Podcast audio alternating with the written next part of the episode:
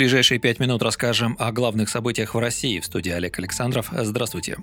Списание социальных выплат с банковских карт должников будет запрещено. Думское большинство согласилось с инициативой фракции «Справедливая Россия за правду» о недопустимости давления на малоимущих россиян, погрязших в кредитах, которое приведет к еще большей бедности. В частности, приставам запретят списывать с банковских карт должников социальные пособия, разовые выплаты и аналогичные им. Из-за несовершенства законодательства люди сталкиваются с большими проблемами. Президент Владимир Путин дает возможность получить дополнительные деньги семьям с детьми, пенсионерам и военнослужащим. Выплаты переводятся им на счет, но если у получателя есть долги, то средства автоматически списываются с карт. Первыми эту проблему озвучили еще в 2016 году в партии «Справедливая Россия». Справоросы внесли в Думу проект закона, запрещающий приставам и коллекторам распоряжаться соцвыплатами. Тогда голосами фракции «Единая Россия» он был отклонен. И вот спустя пять лет группа сенаторов и депутатов от партии власти сама выступила с аналогичной идеей – ввести в России запрет на списание социальных выплат с банковских карт должников. По фракции «Справедливая Россия за правду» заявили, что поддержат этот важный законопроект независимо от того, какой партии принадлежит авторство. Вода камень точит. Главное, что наша идея пробила себе дорогу, прокомментировал новость глава социалистов Сергей Миронов.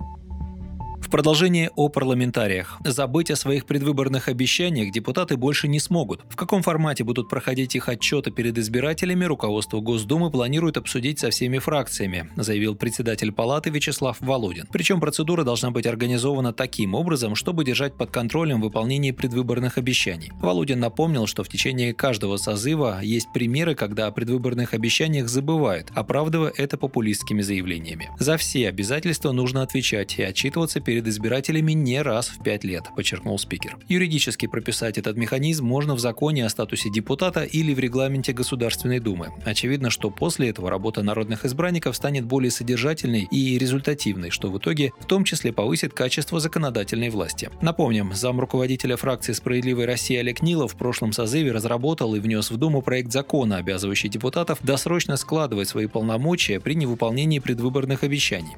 Тот раз документ отклонила фракция ЕР. И лишь после того, как 25 сентября этого года президент Владимир Путин на встрече с руководством партии, победивших на выборах, потребовал от депутатского корпуса все, что обещали, безусловно, нужно выполнять, неважно в какой партии, единороссы пообещали принять закон.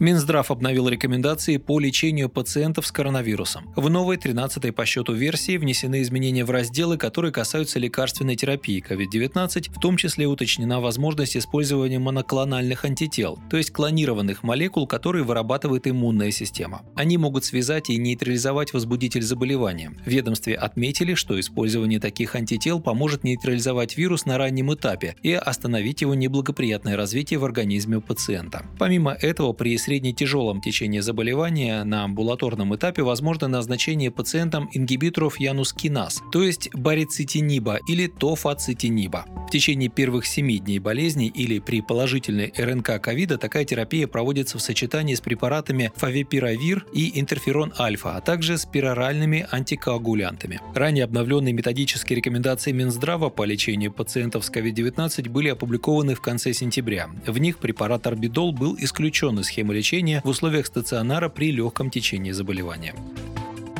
Тем временем ситуация с коронавирусом в России близка к критической, так считает главный врач московской больницы в коммунарке Денис Проценко. В своем телеграм-канале он написал, что в инфекционных моногоспиталях сейчас очень много пациентов. Врач при этом посетовал на нежелание людей вакцинироваться, призвав россиян сделать все возможное для остановки распространения инфекции, включая профилактику и применение средств индивидуальной защиты. Обратился Денис Проценко и к своим коллегам-врачам, настоятельно попросив их более настойчиво разъяснять людям опасность ковида и необходимость применения вакцины. Особую опасность представляет, кстати, распространение дельта-штамма ковида, перед которым порой пасуют привычные формы лечения. В минувшую пятницу от ковида в России умерло 999 человек, что стало очередным антирекордом с начала пандемии. Всего на данный момент коронавирусом в стране заражены около 7 миллионов 900 тысяч человек, из которых скончалось чуть более 221 тысячи. Ежедневный прирост больных превышает 30 тысяч случаев. Лидерами по заболеваемости на прошлой неделе стали Москва, Подмосковье, Санкт-Петербург, Санкт-Петербург, Самарская, Нижегородская, Воронежская и Свердловская области, а также Башкирия и Пермский край.